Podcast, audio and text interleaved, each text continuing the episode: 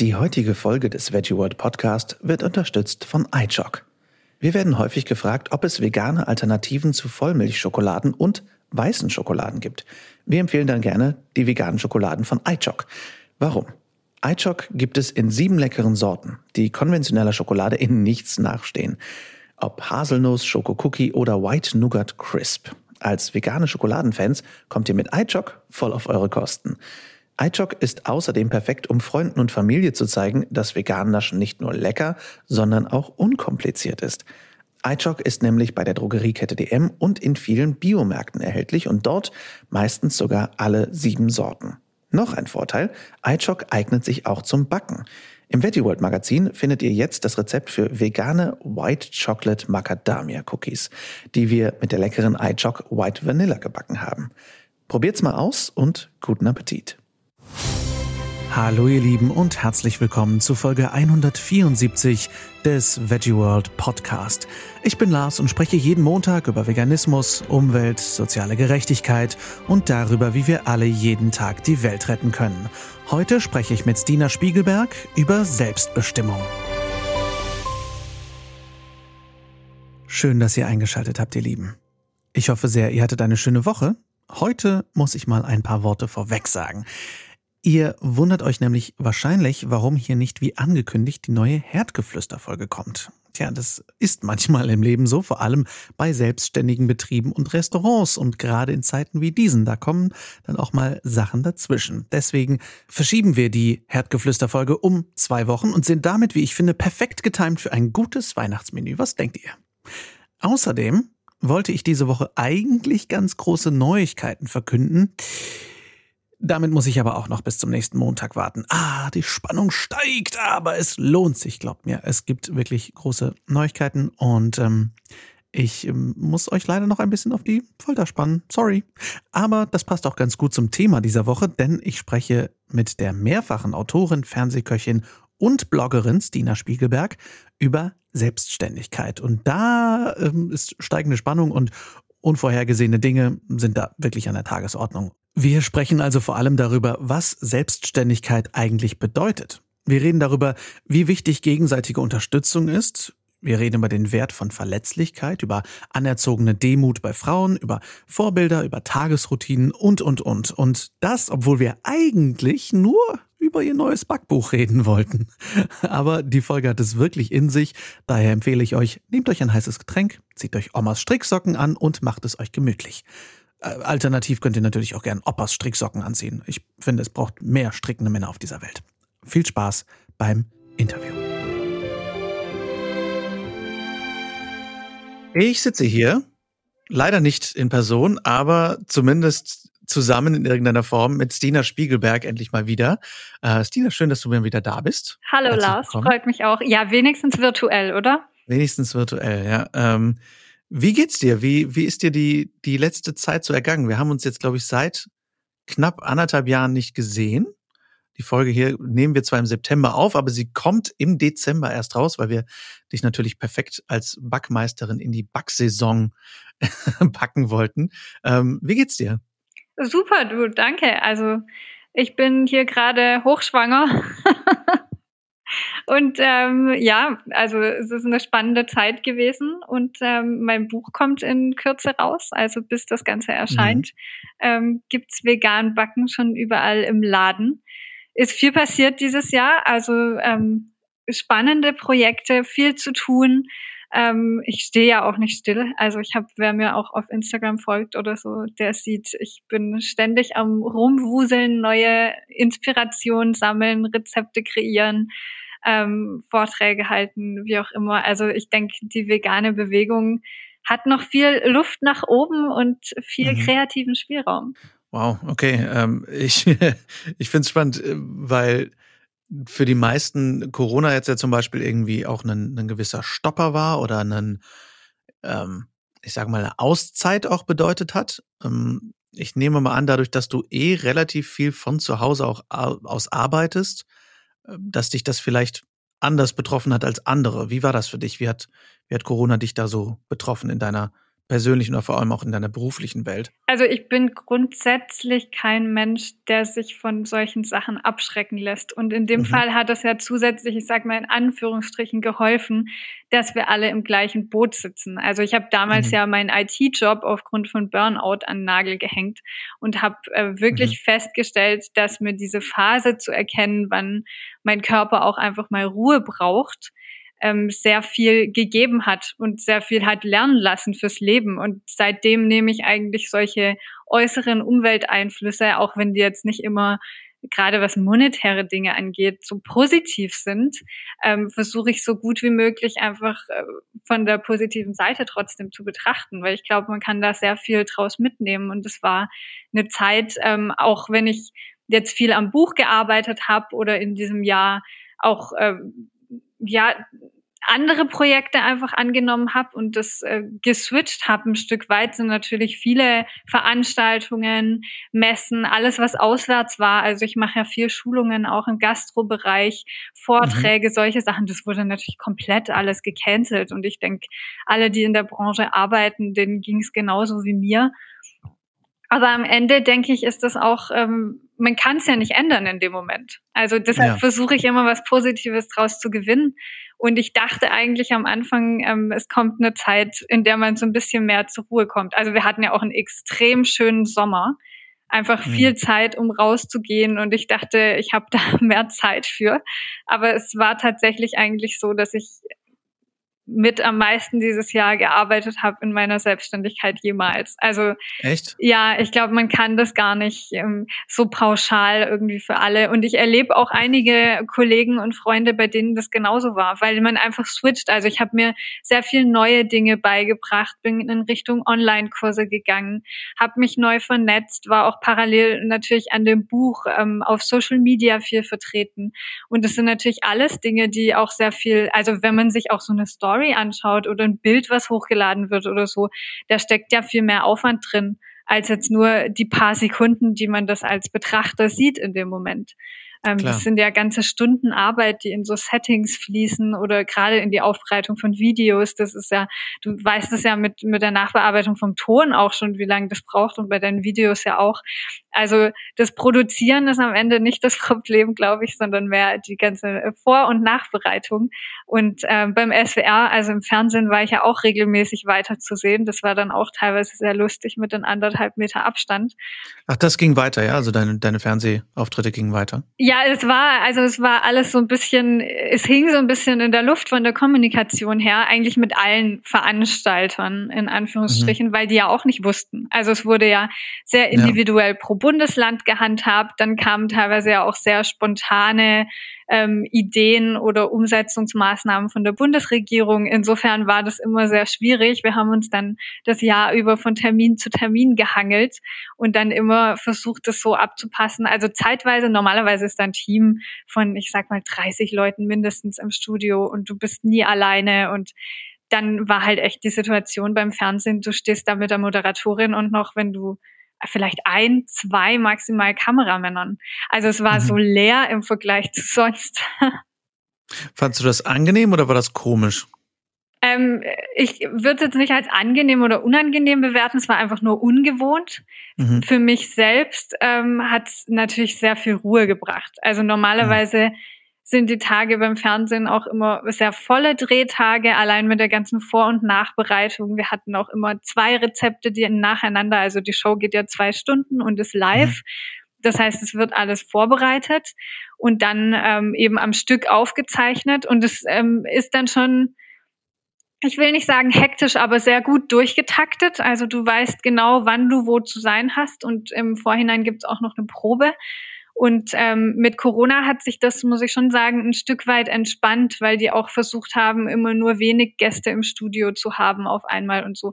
Und das ist dann schon auch irgendwie ein nettes Zusammensein. Aber die haben auf der anderen Seite natürlich auch alles entzerrt. Also für die Moderatoren war es, glaube ich, eine sehr ungewohnte Situation, weil dieses Feeling von der Sendung an sich nicht so aufkam. Ah, verstehe. Ja. Okay. Aber es war schön und es ist immer schön. Also es ist auch mal spannend, weißt du, das Ganze irgendwie anders zu sehen.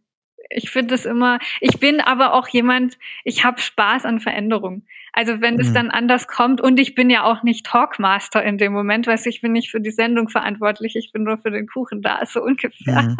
Und dann ähm, ist es für mich natürlich eine ganz arg entspannte Situation, aus der ich heraushandeln kann.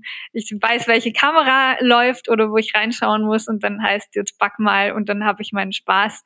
Und äh, ja, ich muss das ja nicht komplett durchorganisieren. Aber ich glaube, für die Veranstalter und den Sender war das schon eine große Herausforderung dieses Jahr. Das glaube ich. Ja, ich meine, da sind ja alle sehr am Kämpfen, ne? aber es ist spannend zu hören, dass es für dich da so halbwegs nahtlos weiterging und dass das trotzdem möglich war. Das ist ja ziemlich cool. Und ähm, du meintest, dass du jetzt auch mehr so in den in den Kursbereich gegangen bist. Ich weiß ja, also allein von unserem letzten Interview noch, dass ähm, du ja mit ähm, einfach mit deinem Magazin ja auch gestartet bist und eurer ganzen Organisation und Events und so. Wie hat sich das entwickelt? Du meinst das Mindful Women Netzwerk, ja? Ja, genau. Ja, ja das ähm, hat sich natürlich weiterentwickelt. Also wir haben inzwischen über Fra 100 Frauen in unserem Online-Netzwerk. Wir haben das ja so ein bisschen gesplittet in den Online-Bereich, den wir quasi durch eine private Kundenkartei, wo sich die Frauen vernetzen können und miteinander mhm. in Kontakt treten können, aufgebaut haben. Und dann natürlich auch auf Social Media, also auf Instagram kann man uns sehr gut folgen unter mindfulwomen-com. Und der andere Teil ist natürlich auf Veranstaltungen. Also wir haben da eine ganz schöne Zusammenarbeit hier auch in Stuttgart. Und die sind natürlich dieses Jahr ausgefallen. Also mhm. das ist sehr, sehr traurig. Jetzt schauen wir mal, ähm, wie das weitergeht im nächsten Jahr. Aber an sich ist es ein Netzwerk, was wächst und wo man auch immer wieder merkt, wie wichtig und dringend das ist. Also wir haben Mindful Women ins Leben gerufen, gerade um nachhaltige Projekte, Institutionen, äh, Ideen letzten Endes zu fördern und zu vernetzen. Also es geht wirklich darum, man merkt auch an den Abenden, wenn sich die Frauen treffen, das ist eine sehr intime Art der Kommunikation. Also es ist nicht mhm. so, dass wir das auch groß bewerben, sondern wir wachsen sehr organisch und mhm. mehr so durch Mund-zu-Mund-Propaganda und halt durch unseren Internet- beziehungsweise Instagram-Account. Und das merkst du einfach auch auf solchen Events. Die Leute, die kommen, die kommen von sich aus und die wollen was bewegen. Und ähm, das ist keine Werbeveranstaltung, sondern das ist was, was bei jedem so ein Stück weit aus dem Herzen rauskommt. Und dementsprechend hat jeder auch das Gefühl, er kennt den anderen. Also weil wir uns über mhm. Ecken alle kennen. Also ich glaube, ich kenne über 90 Prozent unserer Mitglieder persönlich oder habe schon mit denen äh, telefoniert oder gesprochen und das schafft natürlich eine Basis, wo du auch ganz viel Verletzlichkeit und Offenheit zeigen kannst und im Gegenzug sehr viel Inspiration und Motivation zurückbekommst, aber eben auf einer sehr persönlichen Ebene. Also es ist mhm. nicht höher, schneller, weiter. Wie, wie baue ich mein Business noch weiter auf? Wie wachsen wir schneller? Wie habe ich als Frau noch mehr Erfolg? Sondern es geht eigentlich darum, welche Werte liegen mir am Herzen wie kriege ich mich mit anderen vernetzt, um die unternehmerisch auch umzusetzen und wie kann ich mich, wenn ich einfach nur eine Idee habe oder ein Projekt oder ein Wert in irgendeiner Form an dieser ganzen Gruppe von Frauen, Organisation oder Bewegung in irgendeiner Form beteiligen. Also das ist eigentlich so der Gedanke. Und auch nicht, dass wir sagen, wir nehmen jetzt nur Unternehmerinnen oder nur Frauen, die schon was geschaffen haben oder ab einem bestimmten, keine Ahnung, ähm, Mitarbeiterwert oder so, sondern mhm. es geht wirklich um die inneren Werte. Also darum, sich gegenseitig zu bestärken in dem, was wir tun und auch so, so Themen zu vereinen wie ähm, Gendering oder ähm, mhm. wer kümmert sich ums Kind, wie kriege ich Familie und Job vereinbart, aber eben immer auf einer sehr persönlichen Ebene. Also nicht drum zu zeigen, so und so klappt, sondern mehr andersrum zu zeigen, das sind die Challenges, damit habe ich mich schwer getan und damit du das nicht nochmal genau so für dich erfahren musst, gebe ich dir hier meine Tipps mit. Also wirklich so dieses, ja, ich glaube, wir tun uns besser in der Welt im Allgemeinen, wenn wir ein bisschen eine Fehlerkultur etablieren und damit offener umgehen. Ja, das klingt wundervoll. Also gerade was bei mir sehr resoniert hat, war, dass du gesagt hast, dass es ein Raum ist für Verletzlichkeit, dass gerade Verletzlichkeit zugelassen wird und dass wir, dass wir das als Stärke empfinden, Verletzlichkeit zu zeigen. Ne? Gerade in einer Welt von Unternehmen und Business und höher, schneller, weiter. Zu sagen, okay, wir machen das jetzt nicht, sondern wir wir bauen hier so einen Safe Space und einen, einen sicheren Raum für Kommunikation, für Austausch. Das klingt super. Ja, also ich glaube, das ist ganz essentiell für nachhaltig wachsende Unternehmen. Und am Ende ist es nun wirklich, wenn du dir überlegst, was wir eigentlich, die meisten gehen arbeiten, um daraus einen monetären Vorteil zu gewinnen und versuchen dann quasi mit ihrer Freizeit auszugleichen, was sie im Beruf an inneren Werten oder Bestätigung nicht zurückbekommen. Also es ja. ist jetzt sehr pauschalisiert natürlich. Ja, ja aber ich weiß, aber, was du meinst, ja. Genau, und ähm, ich habe für mich erfahren damals, ich meine, IT ist ein gut bezahlter Job in der Wirtschaft. Ähm, und ich habe gemerkt, dass mich das aber innerlich zermürbt hat und komplett kaputt gemacht hat, quasi ohne höheren Sinn eine Arbeit zu verfolgen. Und mhm. erlebe jetzt, dass eine Arbeit zu haben, die du mit Passion verfolgst, wo du jeden Montagmorgen mit Freude aufstehst und vielleicht jetzt nicht gerade, wenn die Buchhaltung ansteht, aber du weißt, was ich meine. So, ja. äh, dein Job liebst, dass du gar nicht mehr dieses Wochenende so krass herbeisehnst oder den Urlaub oder also du natürlich braucht jeder Mensch eine Auszeit und einen Ausgleich, gar keine Frage, aber es ist ein so anderes Lebensgefühl. Und ähm, ich hoffe, dass eben gerade durch diesen Impuls von Mindful Women auch Frauen, insbesondere Frauen, also ich meine, ich glaube, bei Männern ist das nochmal ein bisschen, zum einen ist der, das eigene Ego, das ist jetzt auch wieder komplett pauschalisiert, aber im Allgemeinen größer als bei Frauen. Und auch dieser Umsetzungscharakter ist stärker. Also es wird halt mehr unterstützt. Also bei Männern wird einfach ihr Leben lang gesagt, du schaffst das schon. Und bei Frauen wird halt mehr, also du musst als Frau ja mehr leisten, um die gleiche Anerkennung überhaupt möglicherweise zu bekommen. Und deswegen finde ich das ja so super. Ja, und was uns auch im Gespräch ganz stark auffällt, und das finde ich so, das war so bahnbrechend, so hat mir so die Augen geöffnet, dass Frauen zu Demut erzogen werden. Also das ja. ist so traurig am Ende, dass wir, ich hatte neulich mit einer Freundin darüber, ähm, die erzählt hat, die ist ähm, aus dem Unternehmen ausgeschieden und hat eine Abfindung bekommen und ist damit zum ähm, Anwalt gegangen und natürlich, wenn du einen Abfindungsvertrag hast, lässt du das nochmal überprüfen und guckst, was du rausholen kannst, ist ja völlig klar. Und dann hat der Anwalt zu ihr gemeint, nee, das wäre doch schon ein super Abfindungsvertrag und was sie denn wollte, sie wollte doch nicht unverschämt sein. Und natürlich in dem Moment hat sie sich gedacht, nee, ich will doch nicht meinem Arbeitgeber gegenüber unverschämt sein. Und dann hat sie aber erfahren, eine Kollegin von ihr, die hat es selbst in die Hand genommen und die hat das Doppelte bekommen.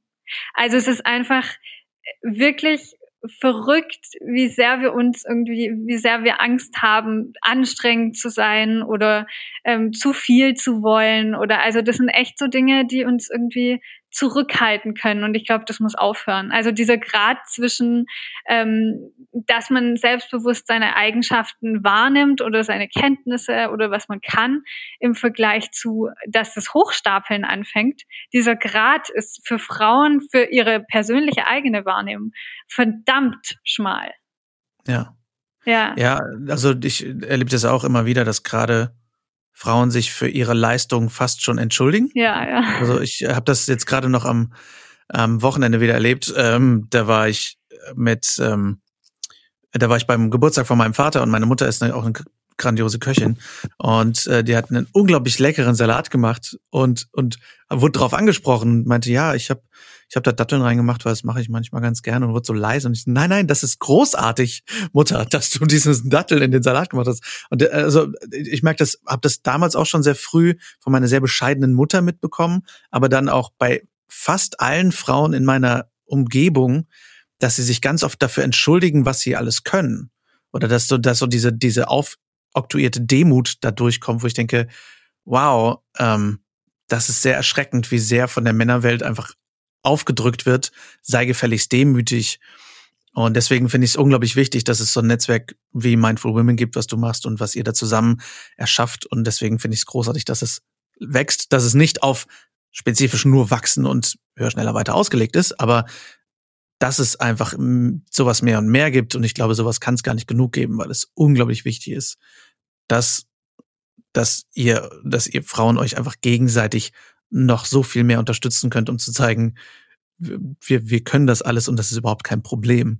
Ja, also das, da gebe ich dir völlig recht, das ist unglaublich wichtig. Auf der anderen Seite ist es uns, wir versuchen gerade Möglichkeiten und Wege zu finden, gerade auf Veranstaltungen, wie man Männer mhm. mit einbezieht. Weil ich glaube, mhm. das ist ja kein Problem, was von einem Gender herkommt. Also es ist, ist ja ein, ein gesamtgesellschaftliches Problem und man wird einfach immer wieder in bestimmte Rollenformate oder Schubladen reingestückelt oder gedrückt. Und ähm, das Problem haben ja Männer genauso. Also und vor allem eben die Biobewegung, alle, die ein bisschen sensibler reagieren und eigene Wege gehen, das bezieht sich ja nicht nur auf Frauen, äh, die haben viel mit Rechtfertigung zu tun, müssen sich ständig neu überlegen. Wir haben einfach viel zu wenig Vorbilder auch, die in mhm. die Richtung gehen, jetzt gerade wenn es irgendwie um die Kindererziehung geht. Also Weißt du, dass, dass sich mein mhm. Mann jetzt zwölf Monate Elternzeit nimmt? Das ist halt mhm. auch so ein Thema. Da musste der sich auch auf der Arbeit ein Stück weit für rechtfertigen, weil damit keiner rechnet im ersten Moment. Wir haben aber Länder, die das erfolgreich vormachen, auch dass Frauen im Vorstand sitzen oder beziehungsweise mhm. überhaupt ein Stück weit ein Angleich stattfindet. Auf der anderen Seite Männer, ähm, wie mein, mein Vater oder wie von, von ähm, meinem, meinem Mann Kollegen, die dann zu ihm sagen, sie hätten einfach gern mehr Zeit mit ihren Kindern verbracht. Mhm. Und dann mussten sie sich aber in Anführungsstrichen auf die Arbeit quälen, weil so ist unser System nicht ausgelegt. Und vor 40 Jahren war es das schon lange nicht. Also ich glaube, da gibt es noch viel Aufklärungsarbeit und auch einfach Austausch, der stattfinden könnte. Auf jeden Fall. Also ich glaube, dennoch, dass Frauen es deutlich schwerer haben und bekommen. Aber ich glaube auch, dass es wichtig ist, Männer mit einzubeziehen, alleine aus, auch aus Bildungsgründen und so, weil, weil es ja letztendlich vielen gar nicht so bewusst ist, wie sehr unser System mittlerweile ausgelegt ist. Ne? Also, dass alleine zum Beispiel erwartet wird, dass die Mutter auf jeden Fall zu Hause bleibt und der Mann auf jeden Fall weiterarbeitet und so. Insofern glaube ich, ist das schon, schon eine wichtige Sache, diesen Dialog auszuweiten. Ja, und es ist Fall. auch spannend. Und es ist auch für folgende Generationen total toll, wenn wir da neue mhm. Vorbilder schaffen. Ja, ich finde auch Vorbilder sind enorm wichtig. Da habe ich mich auch ähm, letztens noch mit äh, Shia und ihrem Mann Hanno Su unterhalten von Wasteland Rebel, die ja sehr viel Zero Waste machen, so, aber die letztendlich auch, da haben wir auch viel über Repräsentation und Vorbilder gesprochen, weil wir das dringend brauchen in allen möglichen Bereichen, aber gerade eben auch um Diversität zu sehen und um um positive Beispiele auch zuzulassen. Ich habe das Gefühl, dass wir es in Deutschland noch ein bisschen schwieriger haben. Ich habe das Gefühl, Amerika ist so ein bisschen, zum Beispiel Amerika als Beispiel ist, die, die bauen sich ihre Vorbilder sehr enthusiastisch und in Deutschland sind wir da ein bisschen zögerlicher. Deswegen ist es sehr gut, dass wir das, dass wir daran arbeiten. Ja, weißt du, und ich habe mir auch die Frage gestellt, warum haben wir so ein Mangel an Vorbildern in Anführungsstrichen. Und ich glaube, mhm. das liegt ein, Stück weit daran, dass wir aus dieser familiären Konstellation immer mehr entfremdet werden. Also wer von unserer Generation lebt eigentlich noch quasi, ich sag mal jetzt überzogen formuliert, mit seinen Eltern und Großeltern in mehr Generationenhaus oder auf einem Bauernhof oder weißt du, mhm. du hast meistens als Bezugsperson nur deine Eltern und Vorbilder kannst du dir dann quasi fiktiv über die Medien suchen, was ja auch mhm. keine realen Vorbilder sind. Aber das trübt alles so irgendwie das Bild und, und die Erziehung und letzten Endes, wie man aufwächst und was für Erfahrungen man macht. Ich glaube, wenn man da einfach ein bisschen zurückgeht und auch mit engen Freunden offener und ehrlicher kommuniziert, weil das ist ja voll oft, also ich hatte das auch mit einer Freundin neulich dazu, die hat sich ein Bein gebrochen ich habe erst drei Wochen später davon erfahren. Ich meine, wenn mhm. man nicht direkt um die Ecke wohnt, dabei wohnt die gerade mal, weißt du, eine halbe Stunde entfernt, aber mhm. und dann habe ich das hinterher erfahren, ähm, wie sie gemeint hat, ja, das war eine harte Woche und dann musste ich die Kids noch versuchen irgendwie wegzubringen und als ich dann den Berg Wäsche gesehen habe, habe ich gedacht, um Himmels Willen, jetzt äh, steige ich da nie mehr durch und dann habe ich sie angeschaut und war fast sauer und habe gemeint, weißt du, in so einer Situation musst du einfach anrufen. Mhm. Und ich glaube, wir sind immer dazu erzogen, nach außen hin. Das ist gar nicht so, dass man in dem Moment denkt, man will ein perfektes Bild abgeben, sondern man will niemand Mühe machen. Und mhm. ich glaube, das ist enorm wichtig, auch in Freundschaften, dass man sich mehr gegenseitig um Hilfe bittet. Und wenn es dann nicht klappt, ist man doch auch niemand böse. Aber was schafft denn mehr Gemeinschaft, als wenn man auch mal hilfsbedürftig ist? Ja, auf jeden Fall. Da sind wir wieder beim Thema Verletzlichkeit, ne? Ja, Verletzlichkeit absolut, ja. Ja. Ich glaube, wir sind ja. ein bisschen weit abgeschweift, aber. Nein, ich finde es großartig. Ich finde, genau über sowas müssen wir mehr reden, weil, weil es den Menschen, finde ich, unglaublich viel zeigt, wie, wie sehr wir an unserer Menschlichkeit arbeiten müssen. Und weil es, und das letztendlich geht's für mich auch dabei immer bei, um, bei Veganismus um diese Themen. Hm. Weil Veganismus für mich einfach ja immer diese Friedensphilosophie ist, die aber auch zeigt, es geht um mehr als in Anführungszeichen, das reicht ja schon nur um Tiere, sondern darum, dass wir halt anfangen, alles so gut wie möglich zu behandeln, alle um uns herum. Und ich finde, das ist auch ein, ein starkes Gemeinschaftsgefühl oder, oder eben auch einfach Fairness dazugehört. Und ich finde, das ist, das geht zum, zum einen natürlich um Frauenrechte, aber eben auch um, um Miteinander generell. Deswegen finde ich es großartig, dass wir so abgeschweift sind. aber, ähm, aber ja, kommen wir, kommen wir zurück zu deinem Jahr und zu deinem, zu deinem Werken und zu deinem Werk. Du machst ja alles Mögliche. Du sagst allein schon, wie viel Arbeit du in Instagram steckst und in Posts und du hast noch deinen Blog und deine Internetseite und Videos und so weiter. Ähm, wie sieht denn so ein Standardtag bei dir eigentlich aus? Von morgens bis abends. Was machst du da? Also als Selbstständige gibt's keinen Standard. Das ist äh, vielleicht, also äh, das okay, der okay, Gefühle vollkommen verständlich. dass ich weiß, wann ich aufstehe. Also ich stelle mir mhm. keinen Wecker schon mhm. seit Jahren nicht, bestimmt ja. fünf Jahre oder so. Das ist so intuitiv und schön, einfach aufstehen zu können mit der Sonne. Logischerweise stehe ich dann im Sommer ein bisschen früher auf als im Winter. Mhm. Ähm, aber wichtigste am Morgen ist erstmal entweder ein bisschen Frühsport ähm, oder direkt frühstücken. Also Frühstück ist aber, also ohne Frühstück geht bei mir gar nichts. Okay. Und dann äh, starte ich durch. Also wenn ich von zu Hause aus arbeite, ich habe so ein Bullet Journal. Ich weiß nicht, ob dir das was sagt. Mhm. Ähm, das ist quasi wie so ein Blanko-Notizheft, was du dir kaufst und dann kannst du darin deinen eigenen Kalender gestalten. Das okay. hat den Vorteil, ich habe immer versucht, meine ganzen Termine in so einen Standardkalender reinzudrücken. Und die eine oh, Woche ja. war mal mehr und die andere Woche war mal weniger. Oder ich habe halt zusätzlich irgendwie einen Kasten für Notizen gebraucht oder was thematisiertes oder so. Du kriegst es nie unter einen Hut. Das sieht am Ende immer wie Sau aus. Und in dieses Notizheft, also wenn du das mal googelst, Bullet Journal oder Bujo, dann ähm, findest du ganz viele Vorlagen, zum Beispiel auf Pinterest oder so. Und ähm, da habe ich ein Jahr, letztes Jahr so ein bisschen mit rumprobiert. Quasi, du, du zeichnest dir selber deinen Kalender in das Buch. Also es hat auch ein bisschen so eine kreative Komponente, was mir sehr gefällt, mhm. um ein bisschen runterzukommen, weil einmal die Woche muss ich mich dann hinsetzen und wenigstens fünf Minuten quasi die nächste Woche aufzeichnen. Mhm. Und dann kannst du aber ganz flexibel mit dem System umgehen. Also das heißt, ich habe da meinen Wochenplaner drin und ähm, teile mir den dann nochmal, also Monatskalender sowieso, Wochenplaner und teile mir den dann in Tage. Und das Erste, was ich morgens mache, ist mich hinsetzen und gucken, was ist meine To-Do-Liste für heute. Und dann ist das meistens fängt es irgendwie an mit was Ruhigem wie E-Mails bearbeiten und dann ähm, Fotos machen, kochen, essen Mittagessen, also ich bin immer sehr am Essen orientiert. Also nicht mhm. nur zum Arbeiten, sondern halt, ich versuche. So, zur Tagesstruktur, ja. Ja, schon. Ich weiß nicht, wie es bei dir ist, auch wenn ich unterwegs bin. Ich versuche mir mhm. Termine immer so zu legen, dass ich pünktlich zum Mittagessen kann, weil ich weiß, wie wichtig das für mich ist. Okay, spannend. Aber genau, und sonst äh, bin ich halt viel hier und da, also viel unterwegs. Ich versuche mir immer freie Tage zwischen Auswärtsterminen zu schaufeln.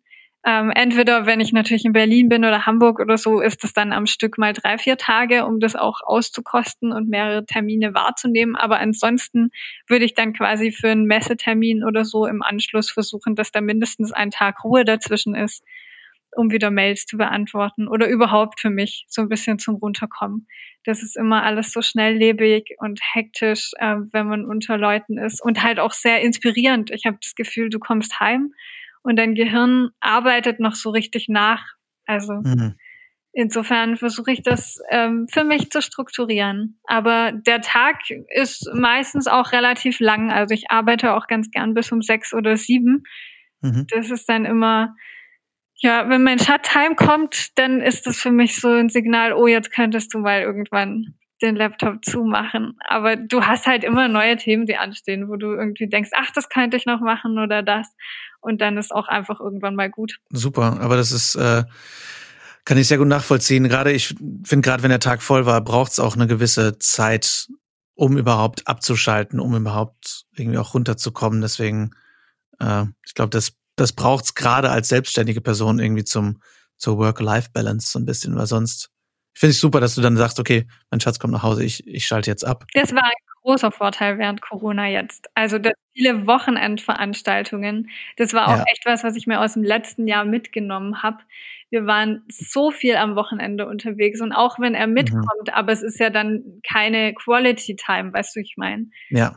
Ähm, man sieht sich dann immer am Arbeiten trotzdem. Ja, ja, und halt du stehst auch immer unter Spannung ein Stück weit. Also äh, du bist ja. halt immer irgendwie wach und ähm, abends bist du dann halt auch erschöpft nach solchen Messen, wenn du mit 30.000 Leuten gesprochen hast. Ja. Ähm, und das war echt cool dieses Jahr, muss ich echt sagen. Das haben wir sehr genossen, dass wir die Wochenenden eigentlich für uns hatten. Mhm. Ich finde, das ist äh, auch, ich finde es auch sehr spannend, was was das dieses Jahr so mit, mit einem gemacht hat, weil ich auch sehr viel klarer gemerkt habe, was tut mir eigentlich so gut an Freizeit und ähm, habe zum Beispiel auch viel mehr mal Freizeit ausprobiert, als ich das sonst so jemals hatte, obwohl ich immer die Wahl dazu hatte. Aber dann jetzt zu merken, okay, so viel Freizeit finde ich cool, aber mehr muss es auch gar nicht sein, weil ich so gerne eben auch arbeite. Aber ich glaube, es ist ganz wichtig, mal so für sich auch auszutarieren, wie viel Freizeit brauche ich eigentlich? Weil ich glaube, glaub, gerade als selbstständige Person ist es sehr schwierig, sich Freizeit freizuschaufeln.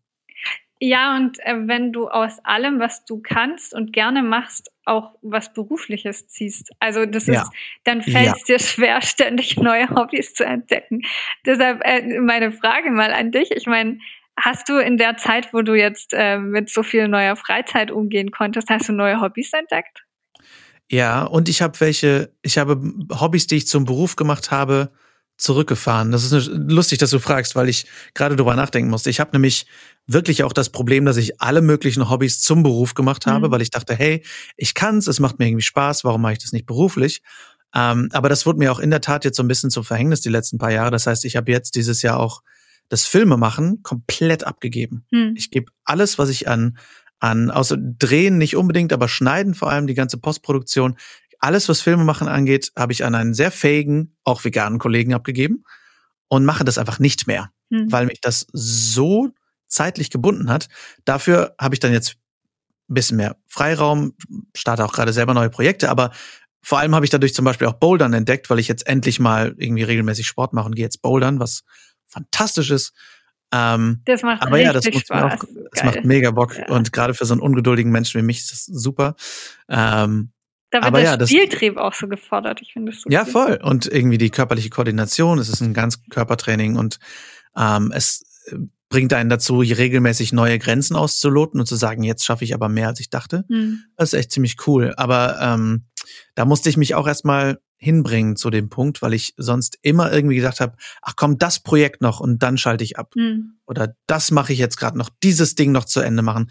Und da hat so viel Privatleben drunter gelitten, dass ich irgendwann gedacht habe, das kann es nicht sein.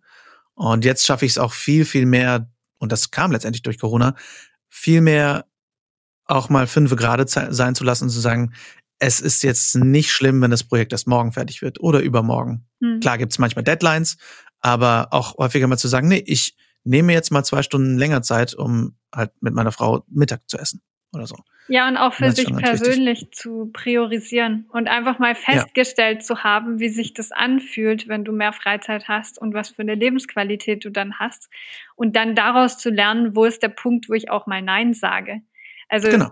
ich habe ja, weil du vorhin mit dem ganzen Online-Thema ähm, angefangen hast, ich habe mhm. Anfang des Jahres ja einen Workshop beziehungsweise Online-Kurs in ins Leben gerufen, der heißt mhm. Erfolgreich mhm. Selbstständig. Mhm. Ähm, und äh, coache damit auch Frauen in ihrer Selbstständigkeit. Weil mhm. ich ganz oft feststelle, das Problem, wenn eine Selbstständigkeit scheitert, ist gar nicht, dass die fachlich nicht das können, was sie könnten, sondern dass dieses drumherum, wie baue ich mein Business auf, einfach komplett dazu fehlt. Und oftmals ist Priorisierung in der Selbstständigkeit so eine, das klingt so einfach und so simpel und, aber es ist so eins der allerwichtigsten, auch wirtschaftlichen Komponenten von egal was du tust dass du einfach mit deinen Kräften, mit deinem Geist, mit deinem Körper sauber haushaltest. Weil du willst ja auch, dass gerade, ich meine, die meisten Startups scheitern in den ersten zwei bis drei Jahren. Die ersten ja. fünf werden sowieso nur von einem Bruchteil überlebt. Und das hängt genau damit zusammen, dass die Leute sich das am Anfang aufbauen auf einem Pensum, was du gar nicht langfristig halten kannst. Und ich glaube, das ist so wertvoll, wenn du immer wieder für dich feststellst, da sind meine Grenzen und genau so geht's. Und dann hast du auch einfach immer Spaß an deiner Selbstständigkeit. Ja, ja, das ist auch wieder das Thema Nachhaltigkeit. Ne? Wie nachhaltig ist das überhaupt, ist meine Arbeitssituation? Und ich glaube, genau wie du sagst, ganz viele gehen mit so einem Sprint rein und denken, boah, ist das cool. Und irgendwann merkt man aber, boah, das ist aber ja immer so anstrengend und das bleibt auch so. Und da ist es unfassbar wichtig zu gucken, was kann ich denn nachhaltig stemmen und kann dabei glücklich bleiben und gesund bleiben. Denn nicht wenige, du hast gesagt, du bist mit einem Burnout aus deinem alten IT-Job raus. Ähm, ich nehme Alex Flor immer wieder als Beispiel, der, der mit 24 seinen ersten Burnout hatte. Ähm, ich bin letztes Jahr ziemlich nah an einem Burnout vorbeigeschraubt. Das ist, es geht so schnell unter, gerade wenn man irgendwie was macht, was man sehr gerne macht. Ähm, dass das trotzdem anstrengend ist und dass es trotzdem enorm wichtig ist, sich Auszeiten zu nehmen und zu sagen, ich, ich nehme jetzt das Handy nicht in die Hand, ich beantworte diese E-Mail nicht mehr, auch wenn es nur noch diese eine E-Mail ist. Das ist halt trotzdem diese E-Mail. Und ja, deswegen, ja, sehr wichtig, dass du die Leute da drin auch coachst und nicht nur darin irgendwie, okay, wie können wir einen Businessplan schreiben oder so, sondern wie können wir einen Lebensplan schreiben. Ja, ich, also du bist als Selbstständiger einfach deine erste Ressource, deine wichtigste Ressource. Wenn du nicht mehr funktionierst, dann geht deine Selbstständigkeit bergab. Und ich glaube, das ist vielen erstmal, wenn sie einsteigen, nicht so wichtig. Ich glaube auch, wir haben gesellschaftlich ein Stück weit ein Problem damit, dass Busy sein, beschäftigt sein einfach so in ist. Also, ja. dass je mehr Termine du hast, je gefragter du bist, je mehr du dich verausgabst, umso mehr bist du in. Und ja. ich glaube, davon müssen wir uns verabschieden. Also, dass einfach je gesünder man ist, es fällt aber auch so leicht. Also ich bewege mich ja viel auf Social Media und du hast so viele Vergleichsmöglichkeiten und man muss wirklich aufhören. Als jemand, der drinsteckt, sehe ich das natürlich leichter als jemand, der das nur konsumiert. Aber es mhm. ist halt nicht so alles so, wie es gezeigt wird, weißt du? Das ist, das muss man auch immer wieder irgendwie in die Realität zurückholen und spiegeln. Und ähm, natürlich teilt man jetzt nicht, ich versuche jetzt gerade mit dem Thema Schwangerschaft auch viel Aufklärung zu leisten und Ups und Downs auch zu teilen. Mhm. Aber trotzdem teilt man natürlich als jemand, der Inhalte produziert. Ich mag dieses Wort Influencer so absolut überhaupt gar nicht. Mhm. Aber du versuchst natürlich Inhalte zu teilen, die andere motivieren und die sind natürlich ja. meistens positiv eher ausgelegt als negativ. Ähm, das ist ja auch verständlich und so ein bisschen dem Kontext geschuldet. Aber auf der anderen Seite muss man auch ganz klar verstehen, jeder hat mal einen beschissenen Tag und ja. heult sich die Seele aus dem Leib oder hat Sorgen, ob das jetzt familiär ist oder irgendwas. Also wir haben, wir haben alle irgendwie unser Päckchen zu tragen und ich glaube, das geht manchmal unter, sowohl in der Selbstständigkeit als auch in den Medien. Und das müssen wir uns wieder erarbeiten. Das ist so wichtig.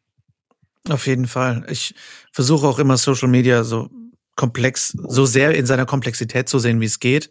Aber ja, wir haben immer diese Vergleichsmöglichkeiten und gerade dadurch, dass die technischen Möglichkeiten mittlerweile halt auch sehr demokratisiert sind und ich sag mal, jede zweite Person mittlerweile eine Spiegelreflex hat oder mittlerweile auch schon das nächste Modell, ähm, es sieht es unglaublich sexy aus, auf Instagram gute Dinge zu machen.